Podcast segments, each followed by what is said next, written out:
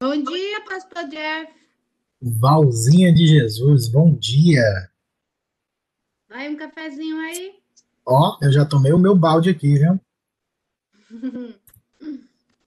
Valzinha, no dia que eu for pastor aqui nos Estados Unidos, chamar você ser minha secretária, porque a gente tá em todas. É verdade.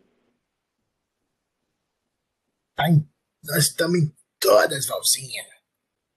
Estamos já, assim, familiarizados com esse mundo aqui da conexão virtual. é isso aí. Bom dia, Daniel.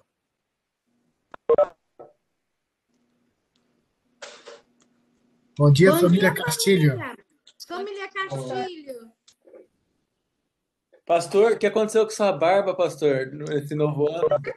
Você sabe que agora eu, eu sou voto vencido aqui em casa, né? Duas mulheres contra. Aí a barba foi pro brejo. Quase não reconheci na câmera. Falei, quem que é Pois é. 2021, Como né, você carnaval. achou que era um professor novo na sala hoje? Ah, Valquíria, um abraço para você, querida. Abraço pra você também, pra Tatá, sua linda. Tô morrendo de saudade de você, Tatá. Oi, Valzinha. E tio? então, bom dia aí pro pessoal entrando, presbítero Eudes. Tô vendo a Gabi Bom dia, também. Gabi. Sejam bem-vindos. Bom dia. Pessoal, só esclarecendo rapidamente, a- o tema que era tratado na, na no semestre que passou, que era a teologia bíblica do Novo Testamento, nós eh, encerramos e agora nós iniciamos uma nova etapa sobre a pneumatologia reformada, a doutrina do Espírito Santo. Na semana passada eu fiz um apanhado dos pontos que serão tratados sobre o Espírito Santo no Novo Testamento, o Espírito Santo no Antigo Testamento, na história da igreja, na- nos reformadores, e nós vamos tratar de alguns assuntos pertinentes do movimento pentecostal, do movimento neopentecostal, é, profecias, falar em línguas, qual, nosso, qual o nosso posicionamento. E eu fiz até algumas perguntas que nós somos acusados de sermos um povo frio, ou um povo que não crê no Espírito Santo, ou um povo que, que não acredita em profecias. Tipo, nós somos uma geladeira ambulante, né, na, na visão desse pessoal. Então, nós, nosso interesse é mostrar qual é a visão reformada, como igreja presbiteriana que somos, uma igreja reformada, qual é o nosso ponto de vista. Acreditamos ou não no Espírito Santo? Então, isso vai ser tratado. Semana passada, nós tratamos o Espírito Santo no Antigo Testamento. Hoje, nós iniciaremos o Espírito Santo no Novo Testamento.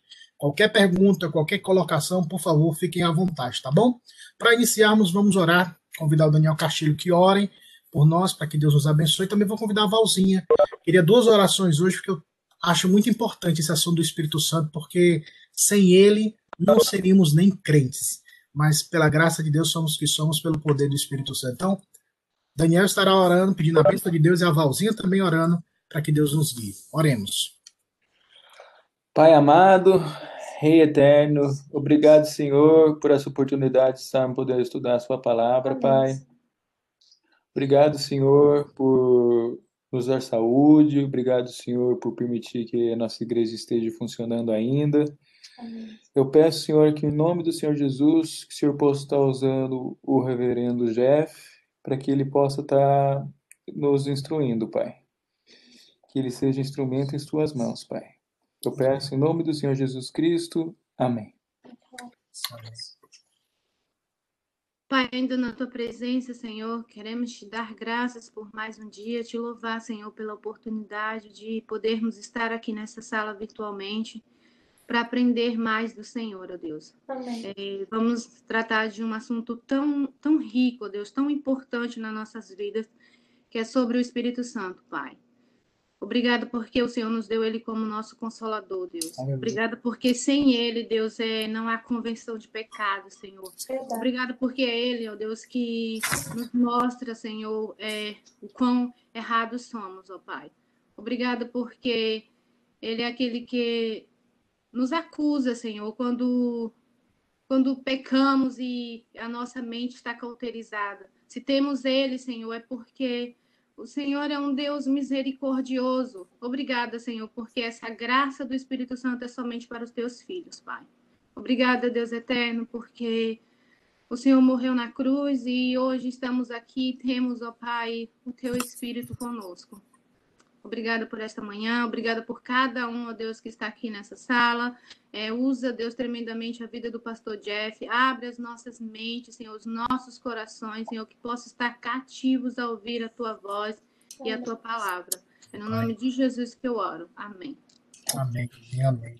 Obrigado, queridos. E aprender, na verdade, que diz que oração nunca é demais. Então, vamos que vamos. O Espírito Santo no Novo Testamento a, a vinda do Espírito Santo por diversas vezes foi profetizada no Antigo Testamento. Como é costume, e os alunos aqui que já estavam comigo, eu gosto de ler Bíblia, então as pessoas, é, nós temos que ler o contexto, o, as, os versículos para sustentar aquilo que nós iremos levantar. Então, temos três referências bíblicas que falam no Antigo Testamento. Então, enquanto eu vou falando, por favor, uma pessoa abre Ezequiel 36, 27, outra pessoa Isaías 44, 3 e Joel 2, do 28 ao 29. Muitas pessoas afirmam que o Espírito Santo se deu a revelar somente no Novo Testamento, mas ao contrário, por diversos momentos é possível identificarmos a ação do Espírito Santo no Antigo Testamento, dando poderes específicos para momentos específicos. É como se o Espírito Santo ainda não tivesse essa efetividade contínua no Antigo Testamento, mas que esporadicamente, aleatoriamente, ele capacitava determinadas pessoas para determinadas missões, tal como é, Sansão, tal como Gideão, Débora, entre outros profetas, juízes e reis em Israel. Então, mas nos profetas, no período pré-exílio ou pós-exílio, por diversas vezes Deus convoca a imagem do Espírito Santo, a, fazendo alusão de uma ação que aconteceria mais à frente, trazendo de uma vez por toda de uma vez por todas, o derramamento do Espírito Santo, um novo coração e uma nova vida. Para confirmar essas palavras, vamos ler os textos de Ezequiel 36, 27. Por favor, quem achou, leia.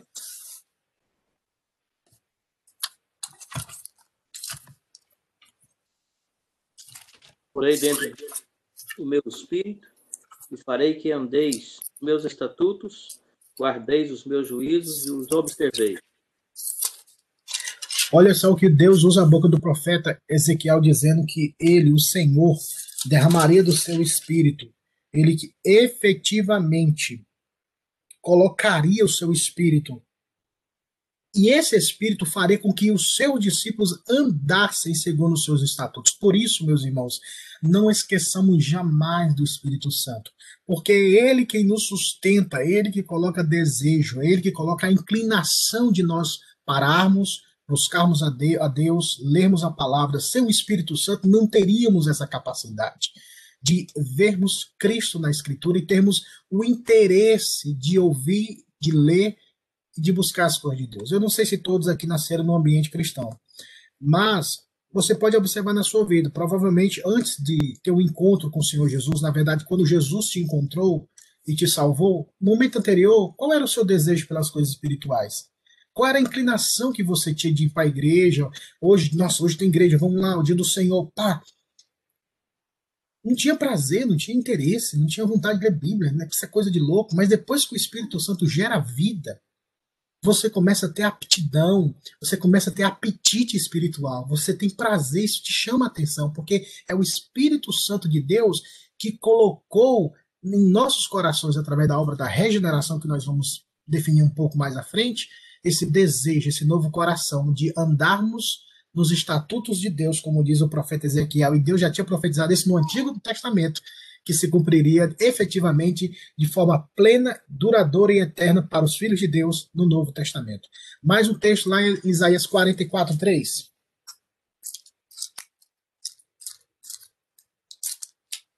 Por mais, por, por, que derramar, por que derramarei água sobre o sedento e torrentes? Sobre a terra seca. Derramarei o meu espírito sobre a tua posteridade e a minha bênção sobre os teus descendentes. Nós precisamos entender que na teologia reformada não existe dois povos de Deus, podemos assim dizer, né? Há um povo de Deus, uma aliança que se manifesta de, de formas diferenciadas ou diferentes no decorrer da história. Então, quando Deus fala através da boca do profeta Isaías que derramaria sobre a posteridade o seu povo, o seu Espírito Santo, ele está direcionando essa palavra ao povo de Deus. No livro do profeta Joel, que nós é, vamos ver quando lermos Atos capítulo 2 sobre o derramamento do Espírito Santo e o falar em novas línguas, Pedro cita a profecia de Joel. Aqui está como referência, mas eu vou deixar para lermos mais à frente. Onde fala que no finais dos tempos, nos últimos dias, eu derramarei do meu espírito sobre toda a carne.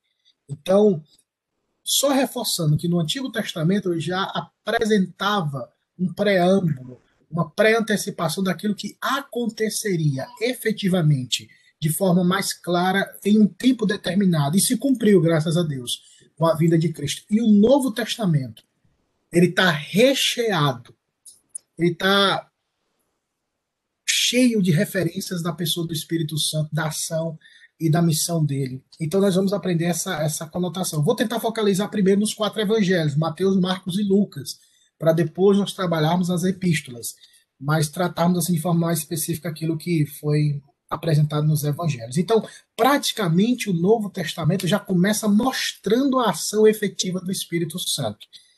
Vamos lá, duas referências bíblicas, Lucas capítulo 1, versículo 26 35 e Mateus 3, do 16 ao 17. Uma pessoa lê para nós Lucas, capítulo 1. Nós celebramos o Natal há pouco tempo, então esse texto deve estar claro um pouco na sua mente. Lucas, capítulo 1, versículo 26 ao 35. É um texto longo, mas é proveitoso nós lermos.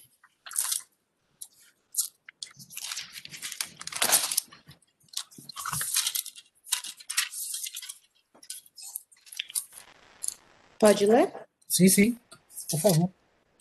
No sexto mês, foi o anjo Gabriel enviado da parte de Deus para uma cidade da Galiléia chamada Nazaré, a uma virgem desposada com certo homem da casa de Davi, cujo nome era José. A virgem chamava-se Maria. E entrando o anjo onde ela estava, disse: Alegra-te, muito favorecida. O Senhor é contigo. Ela, porém, ao ouvir esta palavra, perturbou-se muito e pôs-se a pensar no que significaria esta saudação.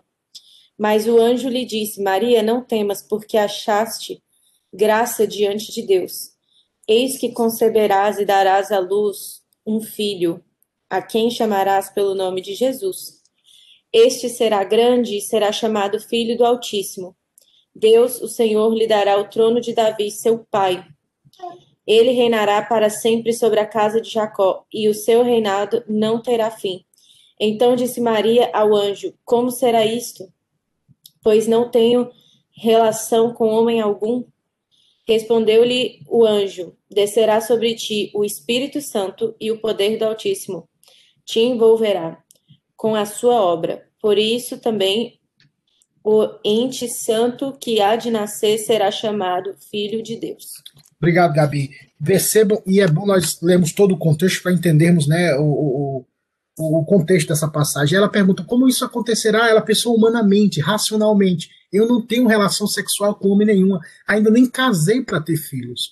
O anjo Gabriel fala: olha, o Espírito Santo, no versículo 35, descerá sobre ti o Espírito Santo e o poder do autismo, ou seja, Pai, Filho e Espírito Santo, Santíssima Trindade operando naquele momento. A formação do corpo de Cristo no ventre de Maria se deu pelo poder do Espírito Santo. Isso a gente vai fazer a conexão com o processo de regeneração em João capítulo 1, Evangelho de João. Mas perceba, já a ação do Espírito Santo, já no, no, no, nos primórdios dos escritos do Novo Testamento. Quem gerou Cristo no ventre de Maria foi o poder do Espírito Santo, juntamente com a sombra do Altíssimo. Foi algo sobrenatural, irmãos. É algo inexplicável. Até na teologia nós chamamos isso do mistério da encarnação. Não é reencarnação, viu, irmãos? É encarnação. Como o Deus Todo-Poderoso, Criador dos céus e da terra, se fez carne e habitou entre nós. Isso é inimaginável. Às vezes você não pode comensurar. Era a mesma quando eu era menina, eu perguntava para minha mãe: mãe, quem é a mãe de Deus? Porque a gente sempre passava aquela perspectiva: quem era a mãe de Deus, quem, quem gerou Deus, porque tem a noção do que nós entendemos na nossa realidade existencial. Se eu vivo e existo é porque eu tive uma mãe e um pai. Então Deus teve uma mãe e um pai. Quem foi pai, o pai e a mãe de Deus? Porque naquela época eu falava pai e mãe de Jesus eram José e Maria, mas eu, na minha na minha ignorância de menina ainda, não entendi esse processo todo. Então, foi o poder do Espírito Santo. Aí alguns mais modernos diriam que seria uma barriga de aluguel, né? Mas o propósito foi cumprido. O Senhor Jesus nasceu pelo poder do Espírito Santo. E agora Mateus 3, versículo 16 e 17, por favor. Pode batizado. Ups. Pode ler, Dani.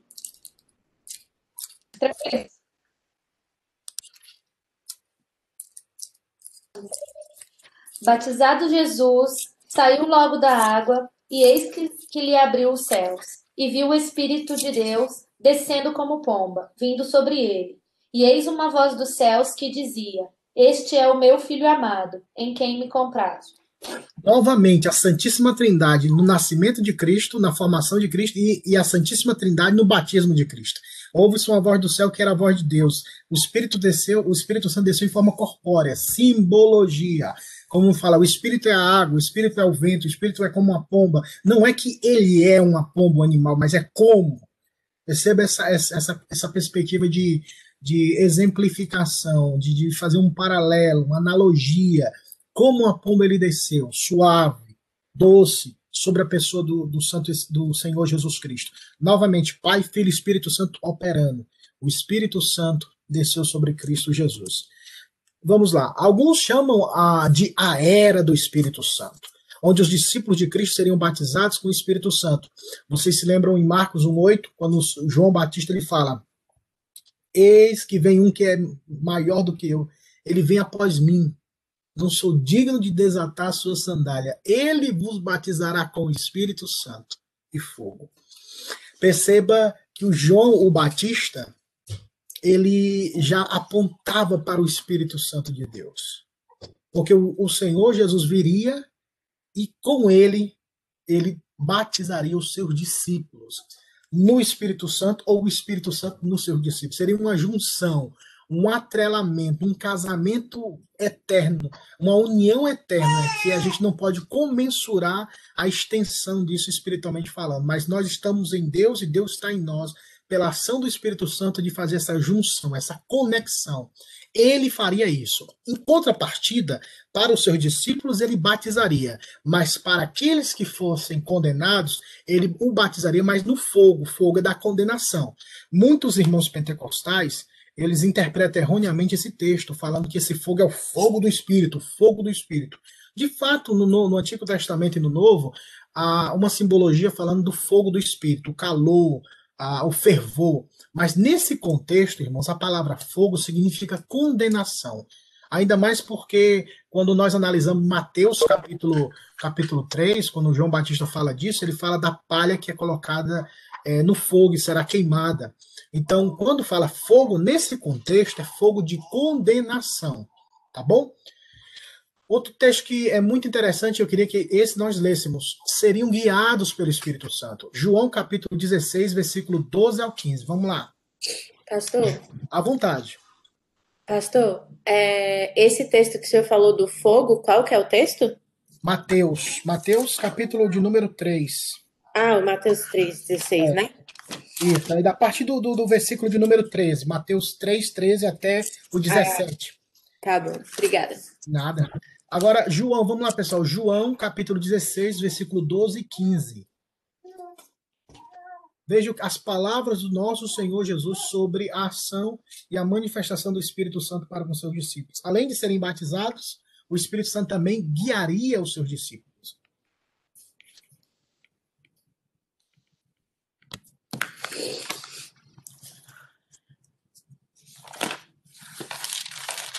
Os irmãos veem glória a Deus aqui em casa, minha é filha. João 6, quanto? É, é, Evangelho de João, capítulo 16, versículo 12 ao 15. Três versos. Tenho, ok. Tenho ainda muito que vos dizer, mas vós não o podeis suportar agora. Quando vier, porém, o Espírito da verdade, ele vos guiará a toda a verdade, porque não falará por si mesmo, mas dirá tudo o que tiver ouvido e vos anunciará as coisas que hão de vir. Ele me glorificará, porque há de receber do que é meu e vou há de anunciar. Até o 15? Isso, perfeito. Tudo quanto o Pai tem é meu. Por isso é que vos disse que há de receber do que é meu e vou há de anunciar. Os discípulos de Cristo receberiam essa orientação do Espírito Santo de guiá-los. É o nosso supremo guia. Tem alguns pastores mais antigos, eles não gostam desse termo guia. Eles ficam meio que lembra da mesa espírita, né? É o guia, é o guia. Mas eu acho que é, é, é encontrar demônio em cabeça de prego o termo guia é aquele que orienta, aquele que dá o, a batida do ritmo, aquele que fala, vai por aqui, esse é o caminho. Ele vos guiará no caminho da verdade. Uma realidade que você precisa entender como cristão, Deus trabalha através da revelação progressiva. O que eu quero dizer com isso? Você não entende tudo da vida cristã da Bíblia no estralar dos dedos. Deus trabalha de forma progressiva. Há cinco anos, qual era o seu entendimento da Bíblia? E hoje, como está sendo o seu entendimento? Você pode falar, pastor, eu cresci um pouco. Não tanto, mas eu cresci. Mas quanto mais nos aproximamos da Escritura, quanto mais nos expomos diante da Escritura, ouvindo pregação, estudando a Bíblia, nós crescemos espiritualmente. E o Espírito de Deus comunica essa verdade aos corações. Olha só o que o texto que a Valzinha leu, quando o Senhor Jesus disse que tem muitas coisas que ele queria falar, mas não seria possível por causa da maturidade dos discípulos. Então, ele cumpriria o ministério dele, Jesus Cristo, e depois que ele cumprir a missão dele, ele voltaria para o Pai, mas enviaria o Consolador. E esse Consolador continuaria a missão de guiar os discípulos a conhecerem a verdade, porque a missão do Espírito Santo é falar de Cristo. Ele diz: Ele tomará do que é meu e vou de anunciar. Olha o versículo 14 que a Valzinha leu. Ele me glorificará. Ou seja, ele apontará para Cristo. Ele falará de Cristo. Por isso que os pregadores, os pastores falam, falam: se você ouvir uma pregação que não foi citado o nome de Cristo nenhuma vez, ali verdadeiramente não foi uma pregação.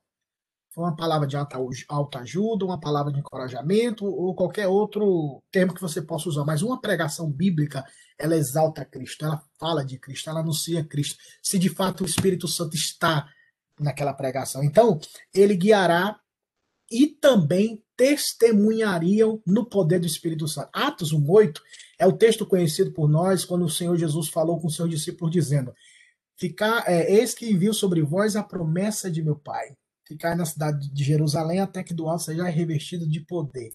E sereis minhas testemunhas, tanto em Jerusalém, Judéia e Samaria e até os confins da terra. Meus irmãos, até pregar até o fato de falarmos de Cristo vem do poder do Espírito Santo de Deus.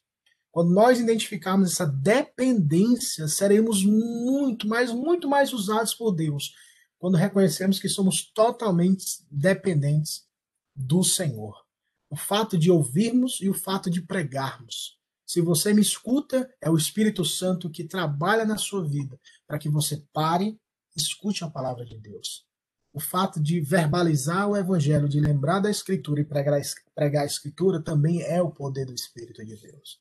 Ainda mais quando focamos. Não esqueçamos jamais, irmãos, tudo vem de Deus.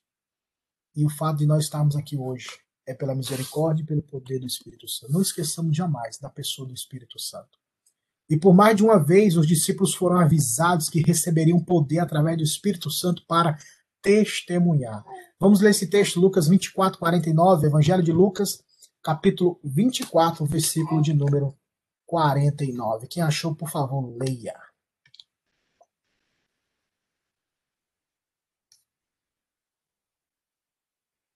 Agora envio a vocês a, a promessa do meu Pai. Mas fiquem na cidade até que seja revestidos do poder do céu esse poder que o nosso querido diácono Jonas leu é o poder que capacitaria os discípulos a pregar o evangelho no poder do Espírito Santo. Quando nós, nós vamos tratar semana que vem Atos 2, que é o derramamento do Espírito Santo, falar em línguas, e nós vamos aqui, se Deus quiser, tratar desse assunto. Vamos ver se o povo vai falar em línguas aqui no nosso meio. Então nós vamos aprender um pouco que foi Atos 2, tá bom? que significa aquilo, pastor? O que é? Eu posso falar em línguas ou não? Que línguas são aquelas? Depois que o Espírito Santo desceu, pode descer de novo, ele pode vir de novo. Tem até um corinho tão lindo, irmãos, que eu cantei, cantava demais. antigamente que dizia, né? É, é, vem como em Pentecoste, tipo, vem mais uma vez como o Senhor veio em Pentecoste, enche-me de novo. Espírito, Espírito, ó desce como fogo, vem como em Pentecoste e enche-nos de novo. Será que ele pode encher de novo? Então, quem viver verá. Vamos lá. Vamos lá, a multiformação do Espírito Santo nos discípulos. A inequívoca, eu, alguns acentos não tem aqui, mas tem hora que aparece acento, tem hora que não, não aparece. O teclado aqui que eu coloquei, ele me engana de vez em quando. Inequívoca é a realidade que o Espírito Santo capacita o povo para pregar. Acho que seria inequívoca a realidade, é. Vocês entenderam a mensagem? Ou seja, nós não podemos negar de que o poder para pregar vem do Espírito Santo. Os textos que foram lidos, Atos 1 e 8 e Lucas 24, 49. Porque ele diz: vocês vão ficar na cidade e vocês só podem começar a anunciar o reino de Deus depois que o Espírito Santo for derramado nessa abertura. Por isso que alguns teólogos falam a nova era. E alguns até afirmam que o livro não deveria ser chamado Atos dos Apóstolos, mas deveria ser chamado de Atos do Espírito Santo. Porque você perceberá nos 28 capítulos de Atos dos Apóstolos a ação contínua do Espírito Santo em pegar, naquela época, você vê, né? Você vê que a responsabilidade do diácono, que no nosso mundo, agora um parênteses aqui, na nossa realidade muito carnal que a gente vive hoje, a gente acha que diácono é menor que presbítero. E acha que o presbítero é maior que o diácono. Então fica essa, essa guerrinha em algumas, na mente de algumas pessoas. Mas se você observar em Atos capítulo 6, quando fosse separado os, os diáconos, a Bíblia fala que Estevão era tão cheio, cheio do Espírito Santo, que ele fazia milagres e maravilhas e pregava o evangelho. Filipe era diácono e foi trasladado para pregar para o eunuco em outra região. Tipo, o poder do Espírito Santo é que faz toda a diferença. Claro que temos funções diferentes, mas nenhuma função, como disse Paulo em, em, aos Coríntios capítulo 12, que não, não podemos desmerecer. Não podemos dizer, olha, dedo mindinho, você é tão pequenininho que eu não preciso de você. Então, vai embora do meu corpo. Porque, como disse Paulo, os membros pequenos, eles têm uma importância gigantesca no corpo de Cristo na nossa realidade. Da mesma forma, nós não podemos jamais menosprezar as vocações, os ofícios e dizer se um é mais ou se o outro é menos. Temos funções diferentes, mas o objetivo dado pelo Espírito Santo é para glorificar a Cristo e abençoar muitas vidas. Então, os diáconos eram cheios do Espírito Santo porque eles receberam também a capacitação e o poder do Espírito Santo. Então, é, isso nós observamos em Atos 1, 8 e Lucas 24, 49. Não somente a capacitação para, para pregar, mas também um consolo de Deus na vida dos discípulos. Oh, meu Deus, nessa hora é bom chorar. E quando nós choramos e derramamos a nossa alma, nós precisamos entender que nós temos alguém que estará conosco todos os dias e nos consolará diante das lutas, tribulações, pecados, todas as situações adversas que vivemos, porque o campo na vida cristã, o campo que vivemos na vida cristã é um campo de batalha, irmãos. De uma hora para outra acontece, uf, aconteceu a confusão, aconteceu o problema, aconteceu o pecado, aconteceu de forma inesperada, como também as bênçãos de Deus às vezes chegam de forma inesperada. Acontece, Deus visitou. Então, nessas horas, nós nessas horas, nós precisamos do consolo do Espírito Santo. Vamos ler o que o texto sagrado fala em Atos, em, perdão, no Evangelho de João, capítulo 14, versículo 26. Só a parte A desse versículo. Mas, quando o Pai enviar o encorajador, o Espírito Santo, como meu representante, ele lhes ensinará todas as coisas e os fará lembrar tudo que eu lhes, lhes disse. Eu achei legal a versão que o Jonas usou, né? O encorajador. É. É, nas outras versões tem o consolador. São sinônimos de uma, de uma mesma ação em realidade. Ele se apresentará como aquele que consola, aquele que apoia, aquele que está do lado. A palavra grega significa aquele que está do lado, aquele que dá o apoio, aquele que dá o suporte, aquele que praticamente carrega nos braços. A outra ação do Espírito Santo seria de lembrar os discípulos as coisas que Jesus havia dito. Foi o que o, o versículo todo que o, que o diácono Jonas leu. Que ele vos fará lembrar de tudo o que vos tenho dito. Isso também tem uma conotação, irmãos, na inspiração, na, na, na como eu posso falar, na, na formação do Novo Testamento. Quando, pela ação do Espírito Santo, os discípulos escreveram o Novo Testamento. Nós acreditamos na inspiração da, da Bíblia Sagrada no Novo Testamento e quando o Espírito Santo fez com que os discípulos lembrassem do aspecto doutrinário, da, da, da vida de Cristo e registrasse tais fatos como testemunho eterno que se formou assim uh, o Novo Testamento. Portanto, a ação do Espírito Santo é muito ampla. Ela assim alcança patamares que ultrapassam a nossa compreensão, a nossa percepção. Quando menos esperamos, Deus está trabalhando, irmãos. Deus está fazendo algo. O próprio Senhor Jesus disse algo interessantíssimo nos evangelhos, quando ele fala: Meu pai trabalha até hoje, e eu também. Ou seja, Deus não para de trabalhar. Enquanto nós estamos dormindo, Deus está trabalhando. Enquanto estamos aqui, Deus está trabalhando. E como dizia o pastor R.C. Sproul, ele dizia: a mão invisível de Deus está operando. E muitas vezes nós só entenderemos essa mão invisível do Senhor em um tempo determinado. Porque ele continua, ele continuamente trabalha o Senhor me salvou quando eu tinha 17 anos, irmãos. E eu, às vezes eu analiso o momento da minha conversão ao Senhor, quando o Senhor me converteu, como foi o processo, colocando pessoas na minha vida, trazendo pessoas para pregar a palavra, oportunidades, como Deus fez eu cruzar o meu caminho com outras pessoas. Nós, às vezes, precisamos relembrar esses fatos benéficos do Senhor na nossa vida. Olhe para a sua história, olhe para os seus passos, olhe como a sua vida chegou até aqui, como Deus se revelou a você e agradeça a Deus por todo o processo, porque se alguma coisa não tivesse acontecido como aconteceu, talvez o plano não aconteceria, mas aconteceu, eu vou estar falando igual o Morfeu do Matrix, né? Aconteceu porque tinha que acontecer. mas o plano de Deus, meus irmãos, ele é perfeito. Tudo aconteceu com um propósito. Se você chorou no passado, aquele choro te ensinou algo que Deus te mostraria mais à frente a, a, as lutas da vida, todas as situações, Deus está trabalhando, irmãos. E hoje nós não sabemos o que Deus está fazendo, mas no amanhã, num sentido mais temporal, atemporal, perdão, nós saberemos todo o processo pelo qual Deus está nos conduzindo. Não sabemos o motivo que está acontecendo nesse mundo de pandemia, é, é, a situação que vivemos, a, até onde isso vai, até um, onde isso vai parar, mas nós saberemos se o bom Deus assim quiser revelar em breve ou no tempo certo.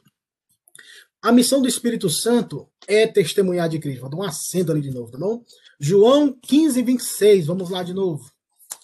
Evangelho de João, capítulo 15, versículo 26. Quando, porém, vier o Consolador, que eu vos enviarei da parte do Pai, o Espírito da verdade que dele procede, esse dará testemunho de mim. E o versículo 27, Gabi, por favor. E vós também testemunhareis, porque estáis comigo desde o princípio. Esse consolador que, que foi lido, que, que a Gabi leu, ele seria enviado da parte do Pai, do Pai eterno, Pai, Deus Pai. O Espírito da verdade, ou seja, não há mentira nele, a verdade. Ele procede do Pai e do Filho, e ele testemunhará de Cristo. É, vai ser interessantíssimo quando chegarmos nas mansões celestiais, entendermos que tudo que verbalizarmos, que tivéssemos ou, que verbalizamos enquanto estávamos aqui nesse mundo, é, todas as palavras, todas as pregações, elas nasceram e brotaram da própria pessoa do Espírito Santo de Deus. Porque, irmãos, quando eu prego, por isso que o pregador, aquele que evangeliza, tem que ter uma dependência e dizer: Deus me ajude e seja comigo porque eu posso alcançar a sua mente, eu posso alcançar o apetite intelectual, eu posso alcançar o apetite histórico-teológico, mas a transformação de vida, de caráter, mentalidade, coração, só o Espírito de Deus pode fazer. Charles Spurgeon, que foi um pastor batista calvinista do século XVIII, eh, se não me falha a memória, eu falei isso na aula passada, ele subia no púlpito da sua igreja, tinha 15 ou era 10 degraus, degraus? É, degraus, eu ia falar degraus, degraus, é, para ele chegar no púlpito. Cada degrau ele pisava um pé e falava: Eu creio no Espírito Santo. O segundo degrau dizia: Eu creio no Espírito Santo. Ele, cada degrau, ele parava e dizia para si mesmo: Eu creio no Espírito Santo. Para que ele não subisse no púlpito na intelectualidade, na arrogância humana, na capacitação de, de poder falar eloquentemente, mas crer no poder do Espírito Santo. George Whitfield, que foi um pregador calvinista do século XVII, é, todas as vezes que ele pregava, e foi um grande evangelista nesse período, ele sempre nas suas orações dizia: Senhor Jesus, vem me assistir essa noite. Eram pessoas que diziam: Jesus, eu preciso de ti para pregar. John Knox foi o pai do presbiterianismo na Escócia. A mulher uma vez acordou de madrugada e foi e não viu que o marido, e viu que o marido não estava do lado dela. Ela foi no, no, no, porão e ele estava lá chorando, gemendo, e a mulher, marido, o que está acontecendo? E ele chorando, dizendo, mulher, e ela, e ela pediu, volta para a cama, vamos dormir. Ela falou, não posso, eu não posso. Ela, por que não? Porque eu tenho 3 mil pessoas na minha cidade e eu não sei se eles conhecem o Senhor Jesus. Eu preciso clamar a Jesus que me use através do poder do Espírito Santo para revelar Cristo. Então, pessoas que tinham convicção, e esses homens fizeram história na igreja, no sentido de pregarem Cristo, trazerem vidas aos pés de Cristo, mas isso só acontecerá pelo poder do Espírito. Nós podemos ser bons pastores, nós podemos ser, nós podemos sentar na expressão que eles falam, né, na cool table, né, ser um pessoal dinâmico, legal, uh, é, Jesus, galera, mas a transformação real, irmãos, ela só vem através do Espírito Santo. Eu posso criar inúmeras atividades, as igrejas podem criar inúmeras, inúmeros é, é, schedules ou inúmeros é, festas, festividades, mas a, o, o, povo será, eles serão sustentados por essas atividades. Mas o real toque, a real transformação não aconteceu, porque no dia que acabar, que a igreja terminar, não ter mais festividade ou aqueles eventos anuais, aí a igreja está fria, a pessoa, vamos para outra. Porque a pessoa vive, ela não vive naquela dependência, ó, a minha preocupação é com Cristo, o meu interesse é com Cristo, o meu prazer e meu amor está em Cristo, então eu quero ouvir de Cristo, então eu vou para uma igreja onde Cristo é pregado. Eu não vou para uma igreja onde tem mais luzes, onde tem um solo, onde tem uma, uma Ana Paula Valadão da vida cantando. Eu vou onde a Bíblia está pregada, porque eu quero ouvir Cristo. Isso acontece quando o Espírito Santo transformou a vida dessa pessoa. Então, irmãos, quando você pregar, porque eu tenho certeza que, você, que Deus te coloca em situações que você pode transmitir o Evangelho. Fale com Deus no coração, diga: Deus me usa. Me dá o teu Espírito Santo para falar de Cristo e abençoar vidas. E vamos arrebanhar, irmãos, através da pregação do Evangelho, vidas para o reino de Deus. Porque se temos o Espírito Santo, o Espírito Santo foi enviado para pregar sobre Cristo. Aí você fala, tem o Espírito Santo, pastor? Então pregue, abra a boca, pelo amor de Deus, e fale de Cristo.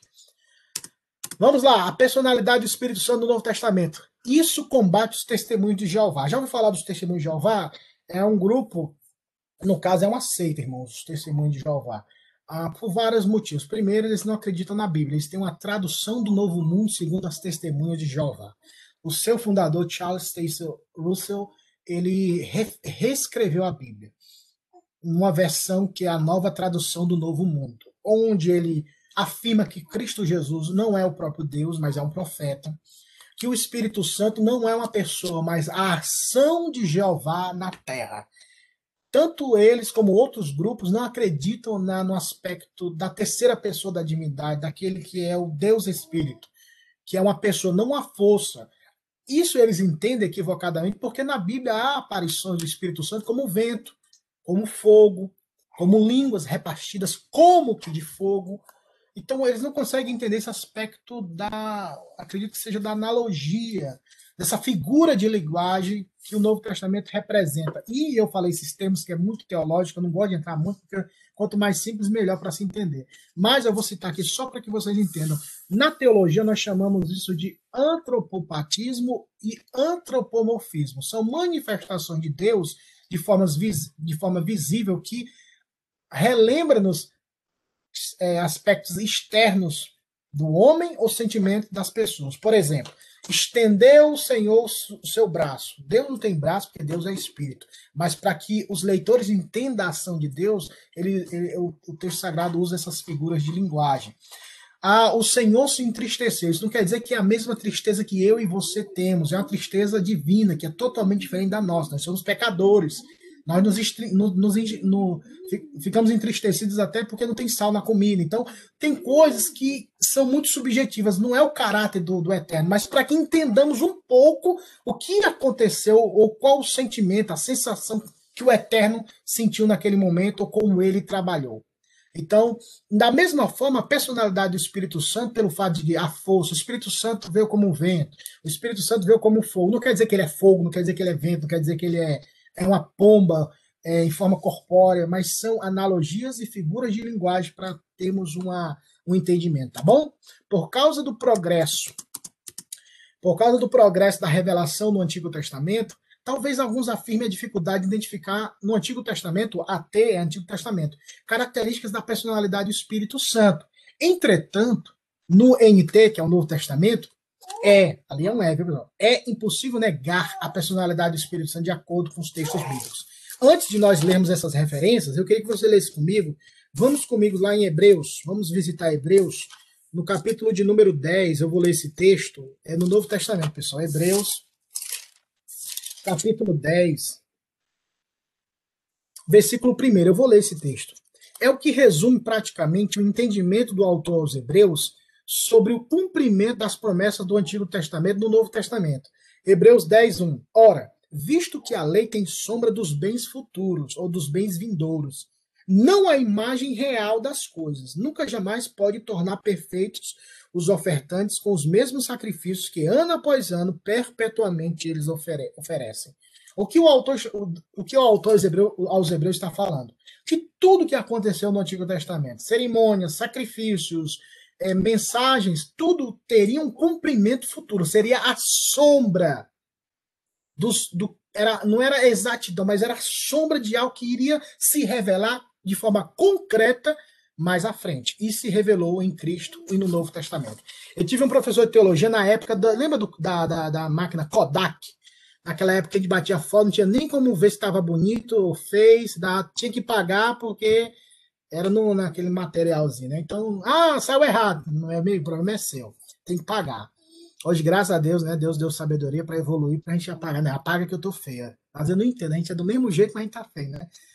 É, na, lembra naquela época, então, tinha o professor de teologia que falava assim: é como a Kodak, você bate a foto, mas você não viu. Você bateu a foto, mas você não viu a revelação da foto. Você tem que mandar para a Kodak da vida na época, revelar e depois ver como ficou a foto. Assim é, foi o Antigo Testamento, foi a foto da, daquilo que iria acontecer, mas eles não viram a imagem exata, era só uma sombra. Quando veio a revelação dessa foto, que foi em Cristo Jesus, aí eles entenderam, ó, oh, ah, então esse foi todo o cumprimento. Era o, a, a, o tabernáculo, as cerimônias, tudo apontava para uma pessoa, e é Cristo Jesus. Então, a revelação concreta que o autor aos Hebreus fala aqui, a sombra dos bens futuros se deu agora em Cristo. Por isso não tem mais necessidade de sacrifício, não tem mais necessidade de entrar no Santos dos Santos, não tem necessidade de ter templo, porque agora Cristo veio e ele é o cumprimento de toda a lei. Da mesma forma, o Espírito Santo. No Antigo Testamento eles não tinham essa percepção, só que agora no Novo fica muito claro por diversas passagens, e onde nós vamos ler para entendermos a personalidade do Espírito Santo de Deus. Vamos ler Efésios 4:30 que fala que o Espírito Santo ele pode ficar entristecido. Vamos lá, pessoal. Efésios 4:30. Quem achou, por favor, leia. E não entristeçais o Espírito de Deus, no qual foste selado para o dia da redenção. Entristecer o Espírito de Deus, né? É, Aí eu perguntaria para vocês aqui, para ficar mais dinâmico, para não ficar tão monólogo, né? Que eu gosto que vocês participem, viu? É, o que seria para vocês, assim, no entendimento que vocês têm? O que seria entristecer o Espírito de Deus, meus irmãos?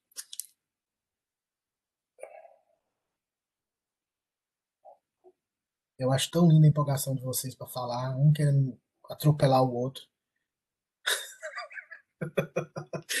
um de cada vez, né? O que seria entristecer o Espírito de Deus, irmão? Alô, pastor, pode falar? Alô, câmbio, 3-4. Jonas. Prossiga, Jonas. É, eu, eu creio que entristecer o coração do, de Deus é, é, é quando você não cumpre os mandamentos né, que ele planejou para você e você desvia daquele caminho. Então, Deus fica triste por isso. A, a tristeza dele é essa, que ele quer que você segue o, o caminho correto mas você não segue. Então ele fica triste. É, é igual quando você, um exemplo, quando você, você tem seu filho, você faz vários planejamentos para a vida do seu filho. Mas seu filho nunca segue. Muitos desviam, entendeu? Muitos filhos desviam daquele propósito que você tinha para eles. Você trabalha, você paga os estudos dele, você dá alimento, dá cama, dá comida, dá tudo, e o seu filho não, não te agrada em nada. Então isso entristece o coração de Deus. Eu creio que Deus ele, ele, ele se sente entristecido muitas vezes com, com o ser humano, né? É por isso. Porque eles não seguem os mandamentos dele. É isso aí. Obrigado, Jonas. Mais, mais alguém quer contribuir, falar alguma coisa? Eu acredito que o pecado também, né? O fato de pecarmos é, também entristece, porque ele é santo, né? Sim.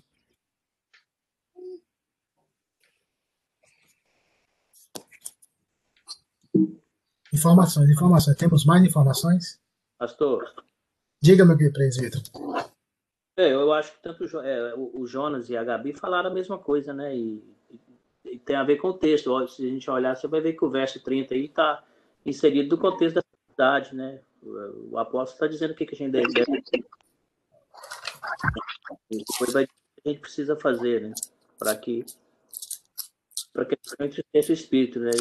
Resumindo tudo isso é o pecado, né? Eu creio que entristece o espírito de Deus, a tal coisa é o nosso pecado, a nossa teimosia em pecado. Vou dar lugar ao diabo, como ele diz no verso 27, né? Isso. É, o, fa o fato. Ixi, cadê tá aqui? É. O fato de, de entristecermos o Espírito de Deus é quando nós, como foi falado pelo Jonas, pela Gabi, pelo Eudes, é quando nós nos comportamos de forma diferente daquilo que fomos chamados a ser. Nós somos filhos de Deus.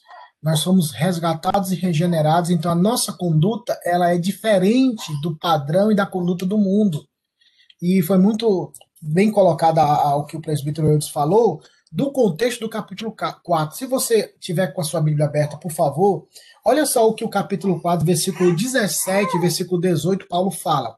No versículo 17 do capítulo 4, Paulo fala assim: Isto, portanto, digo, e no Senhor testifico, que não mais andeis como também andam os gentios, ou seja, as pessoas que não conhecem a Deus, na vaidade dos seus próprios pensamentos, obscurecidos de entendimento, alheios à vida de Deus, por causa da ignorância que, em, quem, em que vivem, pela dureza do seu coração os quais, tendo se tornado insensíveis, se entregaram à dissolução para com avidez, cometerem toda sorte de impureza. Aí Paulo faz o contraste, mas, ou seja, para os crentes, mas não foi assim que aprendestes a Cristo. Olha, meus irmãos, o padrão que Paulo fala no versículo 17 é andar, não andeis, ou seja, um padrão divino, uma conduta. A pessoa vive como se Deus não existisse e a pessoa foi resgatada, transformada e vive na carnalidade, fazendo uma, uma alusão rápida a um texto de 1 Coríntios, capítulo, é, capítulo, acho, capítulo 5 em diante, ou 4. Não, não é 1 Coríntios, me, me, é, me saltou a memória. Mas não teve um rapaz lá, igreja, irmãos, é um negócio sério, viu? São, é a reunião de pecadores redimidos, viu, irmãos? E tinha um camarada lá que era crente, que olha só o que esse camarada estava fazendo. Ele estava tendo relação sexual com a madrasta dele. O pai tinha casado, a mãe morreu e casou, e o, e o bonitão estava fazendo, tendo relação com a madrasta. E o pessoal da igreja estava sabendo. E não fizeram nada. Aí Paulo, como um dos plantadores, falou: não acredito que vocês não vão tomar atitude em relação a isso. Nem sim, você, a gente não consegue nem ver isso nem no mundo. Esse padrão, aí ele pede a disciplina e a, excom, a, a excomungar da, desse, desse indivíduo. E ele usa um termo interessante dizendo: entregue o corpo dele a Satanás para que a alma seja salva no dia do Senhor. Eu até ficava meio com nó na cabeça. Como é que entrega para Satanás e depois é salva? Porque para mim não é que entrega para o diabo, tá lascado, tá no inferno. Mas quando o crente é salvo e nós acreditamos na salvação eterna da alma, o entregar a Satanás significa, significa a disciplina, a humilhação, o processo de quebrantamento. E nesse processo, se essa, se essa pessoa responder positivamente, ela se arrependerá e voltará para a igreja. E foi o que aconteceu em 2 Coríntios 2. Paulo pede para que os irmãos recebam de volta o irmão que se arrependeu. Mas a gente fica naquela pergunta: nossa, como isso acontece? Aquele irmão, tudo indica, pela Escritura Sagrada, era um crente em Jesus Cristo, mas que viveu um momento de carnalidade. e depois ele se arrepende. Glória a Deus por isso. E nesse processo de entristecer o Espírito de Deus, o Espírito de Deus disciplina. A Bíblia fala em Hebreus que Deus toma aqueles que são seus filhos, Deus os disciplina, irmãos. A minha mãe, ela batia assim sem pena. E eu não entendi. Às vezes ela batia assim, ela era cearense, baixinha, retada. Meu amigo, ela batia sem pena. E quando ela batia em mim, com o cinturão, com o que tivesse na mão, ela falava, ela batia chorando. Eu chorava de um lado, ela chorava do outro, eu não entendia. E ela batia, ah, isso dói mais em mim do que em você. Eu falei, eu não acredito que dói mais nela do que em mim. Porque era o coração de uma mãe batendo e repreendendo o seu filho por ser rebelde. Mas ela estava batendo para não permitir que ele piorasse, podemos assim dizer. Da mesma forma, o Espírito de Deus, ele entristece, mas ele não perderá você, porque ele disse o Senhor Jesus, de maneira nenhuma lançarei fora. Aqueles que vêm a mim, de maneira nenhuma os lançarei fora. Então, quando nós entristecemos o Espírito de Deus, que é uma pessoa, se não nos arrependermos, o Espírito Santo de Deus vai pegar uma, um cinturão celestial e vai sentar o rei nos seus filhos, viu? E é por amor. Então, se você passou por disciplina, você entende o que eu estou falando. Se você não passou ou está passando, você não se preocupe, vai passar. E dê graças a Deus porque você tem um pai que te ama. Já viu aquele ditado? Eu não vou fazer nada porque não é meu filho. Não é, não, não é meu filho, não é nada meu, então eu não faço nada, nem me meto. Mas quando é o filho ou quando é da casa, você se mete. Por quê? Porque é uma filiação. Então não podemos entristecer porque fomos regenerados. O nosso padrão é diferente, irmãos. Somos crentes. Ah, pastor, eu sou pecador, mas tem um pecador redimido. Não esqueça disso, não. Você foi redimido pelo amor de Deus. Se não foi redimido, hoje, como diz, né, hoje é o dia da salvação. Se arrepende e crê em Cristo. Porque se nós temos o Espírito de Deus, ele o Espírito de Deus ele mudou a nossa vida. Ele ama uma força. Ali é foca, mas faltou o C cedilha ali. Eu acho que ainda tem, mas teclado aqui não me ajuda. Uma força não pode amar. Romanos 15 e 30. Já estamos caminhando para o fim, então esses textos ficam aí como dever de casa aí, homework, para vocês lerem. Uma força não ama, e a Bíblia fala que é o amor do Espírito. Ele convence, João 18, 16, do 8 ao 11, que foi um texto até que a gente leu há pouco. Ele intercede com e pelos filhos de Deus, Romanos 8, 26. A Bíblia fala que o Espírito geme por nós com gemidos inexprimíveis. Os nossos irmãos pentecostais usam esse texto para dizer que são as línguas estranhas. Será? Vamos ver isso mais à frente, tá bom? Além de capacitar os discípulos, o Espírito Santo separa, chama para o ministério. Atos 13, 2. Quando o Espírito diz: Separa para mim, separai para mim Paulo e Barnabé para a obra que vos tenho chamado. O Espírito falou, a Bíblia diz que o Espírito, tendo falado, disse. Então, uma força não fala, uma força não se entristece, uma força não ama, uma força não tem poder argumentativo que ele convence, e uma força não consegue interceder, gemer, implorar, orar em favor de pessoas. Por isso, meus irmãos, o Espírito Santo é uma pessoa, é a terceira pessoa da Santíssima Trindade. O nosso Deus é um Deus triuno. Não esqueçam disso, nosso Deus é um Deus triuno. Queridos, semana que vem nós vamos tratar desse assunto. Então, se vocês quiserem ler, ó, o Espírito Santo e o Pentecostes. O fogo vai descer aqui nessa sala, tá bom? Convidem almas. Vamos ver o que vai acontecer aqui.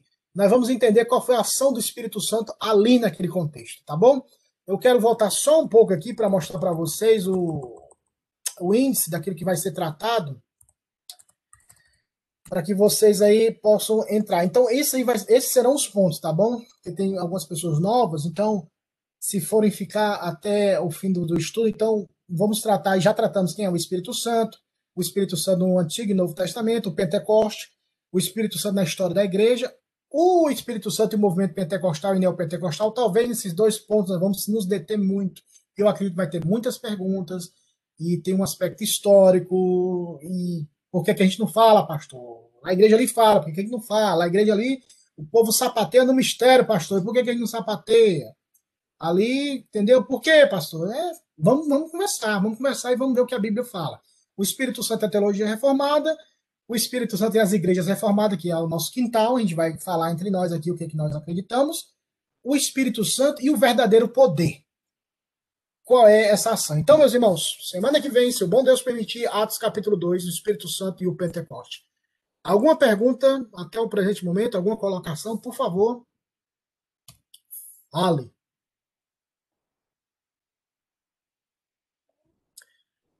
Tudo tranquilo, então, né? Então, agradecemos ao Senhor por essa reunião. Obrigado pela presença de todos. Se o bom Deus permitir, no próximo domingo aqui nós estaremos. Amém? Presbítero Eudes, por favor, por nós encerrando, pedindo a bênção do Senhor para esse domingo. Aqueles que forem para o culto, celebremos ao Senhor e cultuemos a Ele. Aqueles que não forem, por favor, acompanhem pelas mídias sociais. E como diz o Ale Camila, dá aquele like, viu?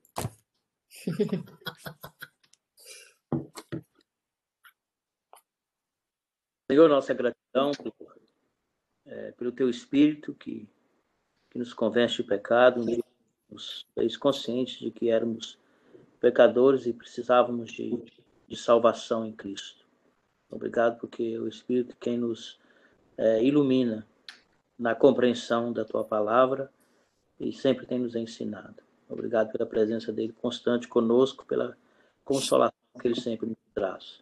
Obrigado por essa aula Obrigado pelo ensino da tua palavra. Pedimos que o Senhor ganhe o nosso coração e que o Espírito, ó Deus, é, nos dê condições de cada dia mais compreender a tua palavra e dar-nos sempre amor por ela, desejo dela aprender. Obrigado pela vida do pastor Jeff, pelo seu empenho em nos ensinar. Obrigado, Senhor, por esse dia, por cada um que participou. Pedimos que o Senhor é, nos edifique cada dia mais. Em nome de Jesus, amém. Amém. Deus em Cristo vos abençoe. Hoje é dia do Senhor. Se alimente de Cristo, que a feira da alma está aberta aí para nos alimentarmos. Vamos em frente. Obrigado. Tchau, tchau, gente. Oh.